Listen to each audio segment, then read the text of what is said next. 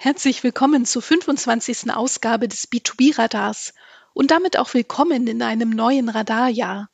Wir freuen uns auf ein Jahr voll spannender Interviews, Informationen aus dem B2B und natürlich wieder Austausch mit Ihnen. Meine heutige Gesprächspartnerin hat gleich 73 Unternehmen im Gepäck aus Maschinenbau, Metall und Industrieelektronik. Ingrid Lange ist Geschäftsführerin vom NIRO, dem Netzwerk Industrie Ruhr-Ost e.V. Guten Tag, Frau Lange. Hallo, Frau Dippe. Ich grüße Sie ganz herzlich. Frau Lange, können Sie uns kurz erklären, was NIRO tut und warum es als regionales und Netzwerk auch bundesweit interessant für Unternehmen ist? Ja, das mache ich gerne. Ähm, NIRO steht ja, wie Sie gerade schon ähm, anmoderiert haben, für Netzwerk Industrie Ruhr Ost. Und das ist ein freiwilliger Zusammenschluss von in erster Linie inhabergeführten mittelständischen Unternehmen hier in der Region. Und wir sind mittlerweile ähm, eine große Anzahl von, äh, von Unternehmen, die ich im Gepäck habe, wie Sie das schon angedeutet haben.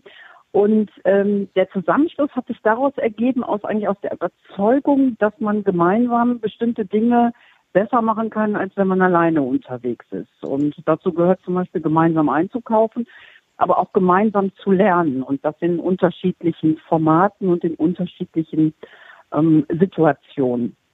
Was uns vielleicht ein bisschen abhebt oder anders macht äh, als andere Netzwerke, das brauche ich jetzt hier mal so ganz frech, ist ähm, unser Konkurrenzausschlussprinzip. Das heißt, wir lassen nur innerhalb der Branchen, nämlich Maschinenbau, Metallverarbeitung, Industrieelektrik, Industrieelektronik, lassen wir nur Unternehmen zu und in unserem Verein äh, hinein, die nicht im Wettbewerb zueinander stehen. Und das ermöglicht natürlich eine, eine sehr, sehr gute Vertrauensbasis, wo man sich offen austauschen kann, wo man nicht nur darüber redet, wie großartig man ist, sondern auch sagt, okay, das ist nicht so gut gelaufen, wie macht ihr das eigentlich? Und ähm, das macht den Unterschied. Und ich glaube auch die Idee, dass wir als Verein organisiert sind und das umsetzen, zeigt so ein bisschen ähm, und auch ein bisschen viel den partizipativen Ansatz, den wir haben. Denn wir sind alles Mitglieder, ähm, alle sind gleich äh, in der Organisation und ähm, dadurch ähm, kommt ein, kommen einfach gute Gespräche zustande und ähm, ist ein gemeinsames Lernen möglich. Ja, für uns ist ähm, oder sind die Handlungsfelder Marketing, Personal, Produktion, Innovation, Digitalisierung und natürlich auch der Einkaufspool, was wir gleich ja noch mal ein bisschen tiefer vielleicht äh, bereden werden, besonders wichtig. Und in diesem Einkaufspool, das heißt im Prinzip, wir haben Rahmenverträge, wir haben über 40 Rahmenverträge, die unsere Mitglieder gemeinsam entwickelt haben. Ähm, und von diesem Einkaufspool können auch andere Unternehmen profitieren, auch wenn sie nicht hier bei uns in der Region sind oder auch nicht ähm, in die Branche hineinpassen. Sagen Sie doch noch mal kurz was zur Region. Das fand ich ganz interessant. Sie haben gesagt, ähm, eigentlich ähm, gibt es so einen regionalen Bezug und ähm, Sie, Sie ja. lassen wirklich auch eigentlich ungern ähm, Unternehmen aus anderen äh, Regionen dazu, aber dann wieder doch. Das, das ja. erklären Sie das kurz nochmal. Also ähm, das eine ist, dass man das klassische, der klassische Verein mit dem klassischen Vereinsgedanken. Und der Vereinsgedanke heißt, dass man in normalen Zeiten sich auch gegenseitig besucht, sich gegenseitig die Produktionszeit zeigt. Ähm, wir haben Arbeitsgruppen wie zum Beispiel Arbeitssicherheit, wo man auch sich gegenseitig die Konzepte vorstellt oder auch Begehungen macht, um einfach auch blinde Flecken innerhalb der Organisation zu entdecken. Ähm, das ist das eine, das ist der engere Kreis und dieser ähm, Kreis der Mitglieder entwickelt Rahmenverträge, die anderen äh, Rahmenverträge, die diese Mitgliedsunternehmen dann auch äh, sozusagen äh, im Verein selbst auch nutzen können. Und wir sind dann aber oft angesprochen worden, Mensch, an diesen, äh, an diesen Verträgen möchten auch, möchten wir auch partizipieren, hatten aber nicht die Chance, das Unternehmen aufgrund unserer Satzung zuzulassen.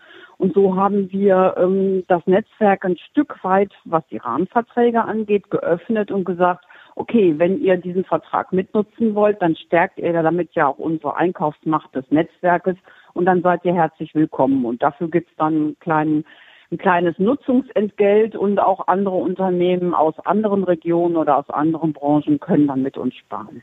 Nun zeigt sich ja die Stärke von Netzwerken besonders in Krisenzeiten. Wie haben Sie denn das Jahr 2020 erlebt?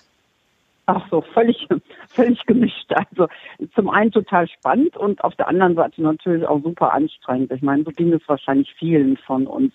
Wir haben im März, also in, an, zu Anfang der ersten Welle, haben wir sofort auf Online-Formate umgestellt und nach einem Monat, nach ein, zwei Monaten, äh, nachdem das so gut angenommen wurde, weil viele unserer Mitglieder ja auch oder der Menschen in den Mitgliedsunternehmen, weil darum geht es ja, hatten natürlich viele Fragestellungen jetzt ganz konkret zu, zu Corona-Aspekten wie wie macht ihr eigentlich das Hygienekonzept? Wo bekommt ihr denn eure Reinigungsmittel her?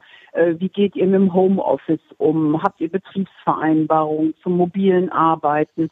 Also all die Dinge, die am Anfang doch eine, eine große Verunsicherung ähm, erzeugt haben bei den Menschen in den Unternehmen, das haben wir versucht sehr schnell zusammenzubringen, in Veranstaltungen, in Formaten zu organisieren, so dass man auch ganz schnell innerhalb des Netzwerkes in ein gutes ähm, Lessons Learned gekommen ist. Ne? So nach dem Motto, oh, so hast du das gemacht, gute Idee, kann ich auch so machen. Und ähm, das war so, das war einfach geprägt, so die, also die erste Welle war so geprägt, dass wir mit solchen ganz konkreten Corona-Formaten ähm, auf die Mitglieder zugegangen sind und die Mitglieder es auch eingefordert haben. Also wir haben dann wirklich Anrufe gekriegt, könnt ihr euch nicht mal, äh, könnt ihr nicht mal eine Veranstaltung machen zu dem und dem Thema. Und äh, das haben wir sehr schnell umgesetzt und sind dann weitergegangen, dass wir gesagt haben, online wird bleiben und lass uns doch überlegen, was wir für Standardformate anbieten können.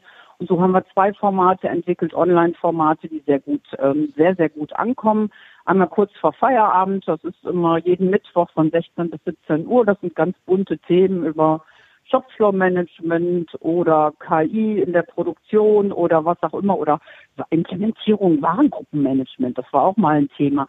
Ähm, und äh, das ist so der eine Bereich. Und dann äh, haben wir ja auch festgestellt und auch sehr viele Anfragen bekommen, Mensch, mein Nahost oder mein, mein, mein, äh, mein China-Lieferant ist da weggebrochen. Kennt ihr im Netzwerk nicht irgendjemanden, der jetzt hier an der Stelle irgendwie einspringen kann und meine äh, Lieferantensituation an der Stelle entspannen kann?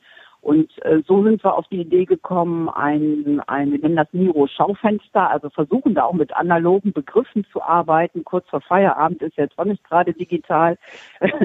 Und äh, so haben wir jetzt auch ein Schaufensterformat, wo sich unsere Mitgliedsunternehmen äh, vorstellen mit besonderen Dienstleistungen, mit besonderen Angeboten oder auch wenn sie äh, ich, eine CNC-Maschine haben, die sie zurzeit nicht auslasten, dass sie sagen, okay, ihr könnt das darauf machen. Ähm, und diese beiden Formate greifen und ich glaube auch, dass ich diese beiden Formate auch äh, über die nächsten Jahre so erhalten möchte, wenn, wenn die Nachfrage besteht. Also es hat sich bewährt und wir sind, glaube ich, aus der Krise oder sind gut mit der Krise umgegangen und ähm, das haben wir auch zurückgespielt bekommen. Sie sagten vorhin ja schon, Regionalität ist wichtig in Ihrem Netzwerk. Warum?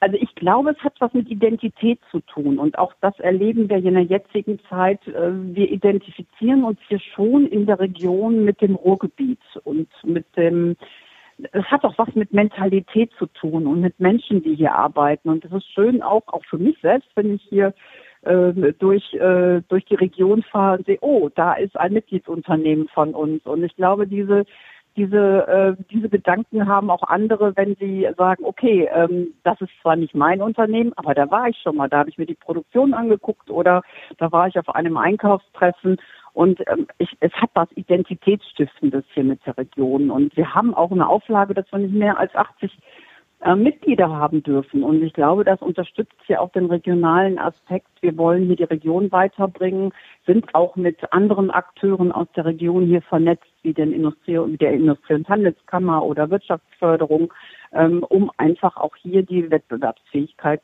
ähm, mit, mit unseren Möglichkeiten ähm, einfach ein Stückchen dazu beizutragen, dass es gelingt.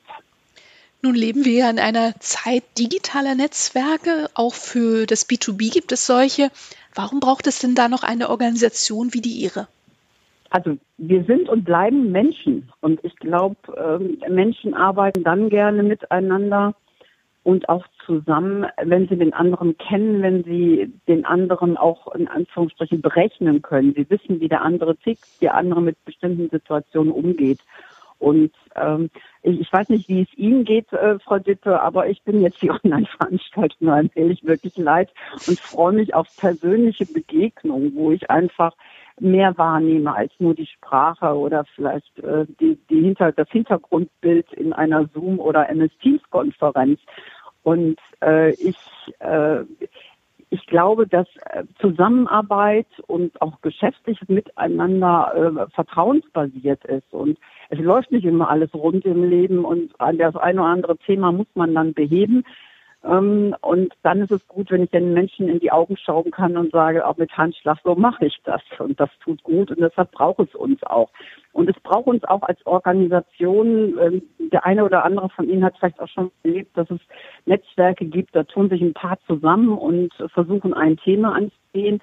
Und sobald der Treiber oder der Initiator nicht mehr da ist, dann fällt auch so eine Struktur zusammen. Sie müssen immer Energie, so ist meine Erfahrung, von außen zuführen, damit solche Kommunikationswege, die Kommunikation aufrechterhalten bleibt und dass die gestützt wird. Und das ist die Dienstleistung, die wir als Netzwerkorganisation anbieten.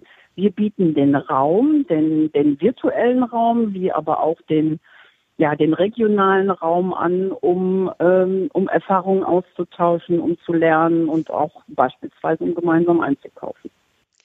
Einige dieser Energien, die Sie gerade angesprochen haben, ähm, stecken Sie auch in das Handlungsfeld Einkauf. Sie sagten es bereits.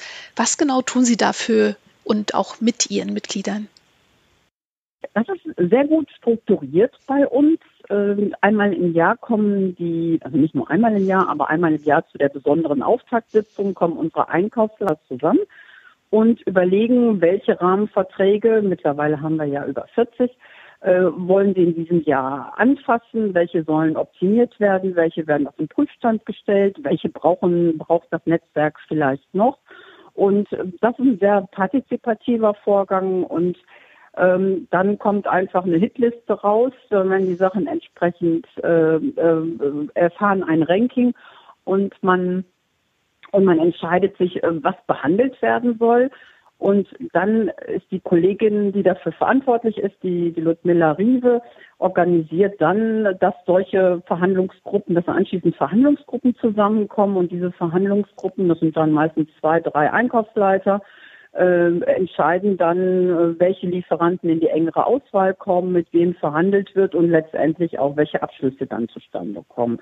Und ähm, das ist schon ein Unterschied, vielleicht auch zu anderen Einkaufsgenossenschaften, die vielleicht über eigene Einkäufer äh, verfügen oder auch ein großes, großes, äh, große Expertise zu einzelnen Warengruppen. Wir arbeiten ganz bewusst mit dem Engagement und dem Wissen unserer Einkaufsleiter, sodass wirklich passende Angebote für die jeweiligen Unternehmen von vornherein ähm, sichergestellt werden, weil die handeln natürlich auch in, in ihrem, im Sinne ihres eigenen Unternehmens und dann, äh, sag ich mal, zusätzlich noch im Sinne und der Zielsetzung, die das Netzwerk dahinter hat. Wir bei Mercateo glauben ja daran, dass der Einkauf eine führende Rolle in Unternehmen spielt, wenn es um Innovation mhm. und Digitalisierung geht. Wie erleben Sie das in Ihrem Netzwerk? Ähm, gemischt. Also ich glaube, dass es gar nicht, ähm, dass Innovation und Digitalisierung, dass das unbedingt oder zwingend eine, ein Funktionsbereich ist, der da treibt, ähm, sondern dass das immer Menschen sind. Und wenn ich einen Einkaufsleiter habe, der eine hohe Affinität dazu hat, der ein hohes äh, hohe Bereitschaft zur Innovation hat, dann treibt er das natürlich. Äh, aber genauso erlebe ich auch Produktionsleiter, äh, die sagen, ich möchte da stärker unterwegs sein und die treiben das genauso.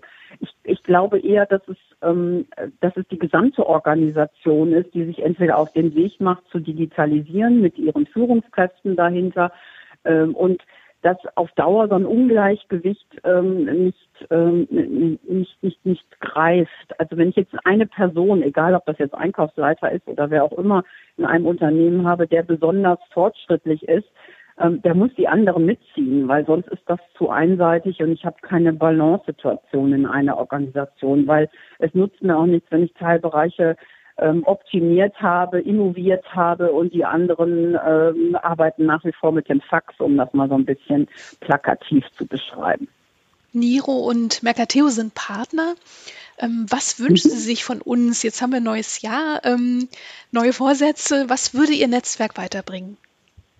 Also ich wünsche mir, dass wir ähm, so weitermachen, wie wir angefangen haben. Ähm, für mich ist Mercateo und, und für uns auch einfach ein Einstieg, vor allen Dingen für Unternehmen, die noch nicht so weit in der Digitalisierung im Einkauf sind, um damit anzufangen. Und ich habe Mercateo einfach in einer sehr guten, moderierenden und begleitenden ähm, ja, Art und Weise erlebt. Also das heißt, wir haben ja in der Vergangenheit ähm, gemeinsam Veranstaltungen gemacht, aufgezeigt, erstmal überhaupt, äh, was ganz, ganz platt, was soll das? Was kann man damit machen und wie einfach kann es auch sein? Und ähm, Sie kennen das auch, Sie beschäftigen sich mit einem neuen Thema und dann kommen Sie an einer Stelle nicht weiter und brauchen dann äh, den Experten oder die Expertin und ähm, da wart ihr einfach immer da und habt da auch äh, die Mitglieder aktiv auch in ganz kleinen op operativen Dingen unterstützt, damit man einfach den nächsten Schritt machen kann. Und für mich ist das eine strategische Relevanz, mit Mercateo zusammenzuarbeiten, um einfach ähm, die Anfänge zu begleiten, ähm, den Leuten Spaß an, an Digitalisierung und digitalen Prozessen zu machen und auch ein Stück weit es zu öffnen für, für weitere Themen, weil ich glaube, wenn jemand da so ein bisschen ähm, also, ja am Anfang mitkommt, es versteht, das Prinzip ähm, erlebt, dann ist die Bereitschaft auch da, sich für weitere Lernerfahrungen, für weitere Themen zu öffnen. Und ähm, für uns ist das ein super Einstieg und nicht nur Einstieg, wir machen da ja weiter und haben auch dieses Jahr noch einiges vor. Herzlichen Dank für Ihre Worte, Frau Lange. Ja, sehr gerne, Frau Dipper. Sie lesen und hören uns wieder am 11. Februar 2021. Vielleicht möchten Sie die Zeit zu Hause mit dem B2B-Radar verbringen. Unser Archiv mit 24 spannenden Beiträgen finden Sie unter mercateo.com-b2b-radar. Vielen Dank fürs Zuhören. Achten Sie gut auf sich und andere.